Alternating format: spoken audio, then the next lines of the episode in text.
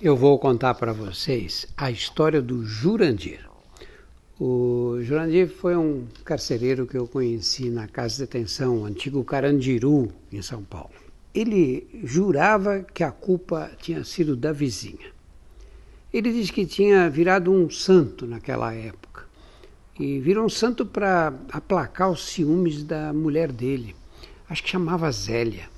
E ela estava convencida de que todas as mulheres davam em cima dele, Jurandir. Ela justificava a desconfiança, eh, dizia que conhecia o marido que tinha, sabia que o homem não vale nada e que ele se derretia por qualquer rabo de saia.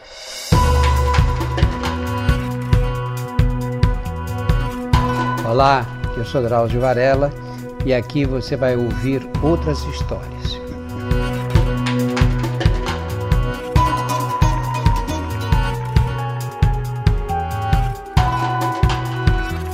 Comportamento exemplar do Jurandir nos últimos meses era consequência de uma briga que tinha sido provocada por ele ao ir a uma padaria e depois da qual a mulher dele, a Zélia, acusou ele de ficar admirando as pernas de uma loira alta e atirou um liquidificador nas costas dele. Quando eles fizeram as pazes, resolveram assinar um, assim, uma espécie de um armistício com diversas cláusulas. A mais importante delas exigia que ele não ousasse olhar para tal vizinha, uma vizinha recém-chegada que tinha mudado para o andar de cima. O Jandir explicou que a exigência era absurda, que ele mal tinha reparado na moça, muito menos nas pernas dela. É, no dia da mudança, ele disse que foi apenas por cortesia que ele ficou segurando a porta do elevador para que ela entrasse com os pacotes. Coitada da moça, vinha toda carregada, ele segurou a porta, é só isso que ele tinha feito. A mulher ficou louca, disse que o problema não tinha sido esse cavalheirismo dele, né? mas o sorriso calhorda que ele tinha nos lábios quando ele olhou para a moça. Ele estava decidido a preservar o casamento e o, e o convívio diário com os filhos, o Jurandir fez tudo para andar na linha. Ele disse que tinha boas intenções para desejar a paz. A esposa era uma mulher de princípios, mãe exemplar, era uma dona de casa prestimosa. E o problema dele é que o único problema é que ela tinha um gênio forte, como ele dizia. Aí ele dizia que quando, quando o ciúmes atacava, parece que ela incorporava o, o diabo. Não via hora nem lugar a fazer escândalo na frente de quem fosse. Ele trabalhava como carcereiro já, já há uns 20 anos. Tinha enfrentado rebeliões, caído refém em presos com os presos amotinados, participado de negociações em galeria cheia de gente, com homens com faca, aquela, aquele movimento todo. Mas ele considerava que essas peripécias dele eram uma brincadeira comparadas com as crises da mulher quando tinha ciúmes. Aí ele dizia que o destino colocou no lugar dele, na, no caminho dele, uma, uma chuva, uma segunda-feira com uma chuva. E ele chegou em casa mais cedo e encontrou tudo em silêncio. Nem a mulher nem os filhos estavam por perto. Ele tomou banho, estava molhado, vestiu uma bermuda, eh, colocou um CD, abriu a latinha de cerveja e foi atender o interfone que tocou. Era, uma, era essa vizinha. Perguntou se ele não poderia ajudar ela a instalar um aparelho de DVD. Era muito fio, ela não sabia como mexer nesses fios todos. Ele jura que subiu eh, a escada na ingenuidade. Estava preocupado com a volta da esposa e que só deu conta da armadilha quando viu a moça abriu a porta com o umbigo de fora, um decote diabólico e uma sainha que era muito pequenininha. Aí diz ele assim, pensou, ó, oh, mulher nenhuma veste uma roupa daquela só para instalar um DVD. Quando os lábios dela se aproximaram dos dele, ele recuou. Pelo amor de Deus, minha mulher vai chegar, você está de batom vermelho. No dia seguinte, a moça ligou para a cadeia.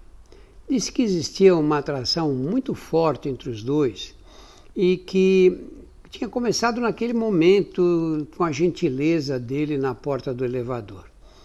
Ela insistiu que resistir a essa força sexual seria ir contra a natureza humana. Para onde ia aquela energia que emanava do corpo dos dois? Ele é, ficou muito tocado mesmo. E aí ele pensou assim: perder uma oportunidade como aquela seria até pecado, ele falou. O problema era como, como é que ele ia escapar da marcação cerrada em casa. Os horários dele eram controlados pelo telefone, com precisão de minutos. Mas a imagem do decote, dos lábios vermelhos, falou mais alto. Uma semana depois desse episódio do DVD, ele pensou num plano para passar a noite com a vizinha.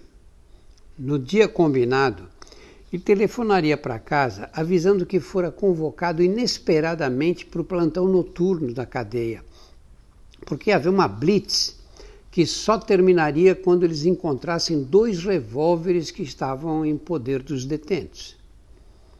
E aí o Jurandir executou o plano com perfeição. Às seis da tarde, telefonou para casa com uma voz grave, assim, né? coisa de homem sério. E avisou que tinha que ficar na cadeia à noite por causa desses dois revólveres e foi encontrar a moça. Encontrou na estação do metrô, comeram uma pizza e passaram a noite num hotel da rua Jaguaribe, ali perto da Santa Casa. Na manhã seguinte, o Jurandir desceu na estação Carandiru do metrô ia saindo quando veio um colega da cadeia fazendo sinal para ele de longe, pedindo para ele ficar lá, para ele não, não vir, para ficar parado na, na estação. Quando o outro chegou, falou para ele: Pô, Jurandir, não chega nem perto do portão. Tua mulher está lá fazendo um escarcel. Diz que ligou a noite inteira atrás de você e ninguém te achou. Ela não diz que não vai embora enquanto você não chegar. Agora quer falar com o diretor de qualquer jeito. O diretor está disfarçando lá. Quer saber se você ficou de plantão por causa desses dois revólveres, de dois revólveres mesmo. Está dando a maior trabalheira para segurar. Jurandir voltou para dentro da estação do metrô sem ter ideia do que fazer.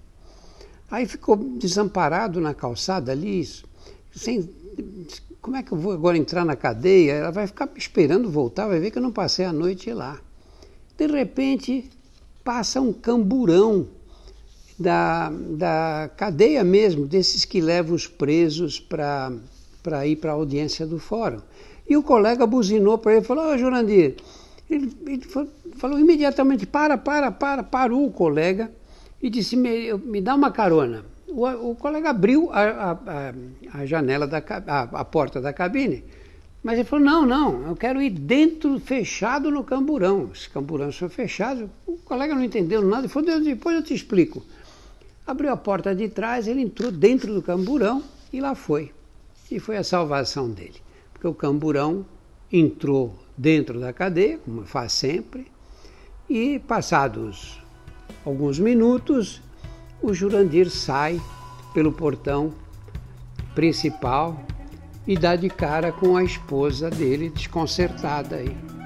Aí se virou para a esposa e disse: Oi, meu amor, me disseram que você estava nervosa me esperando, eu fiquei preocupado. Algum problema?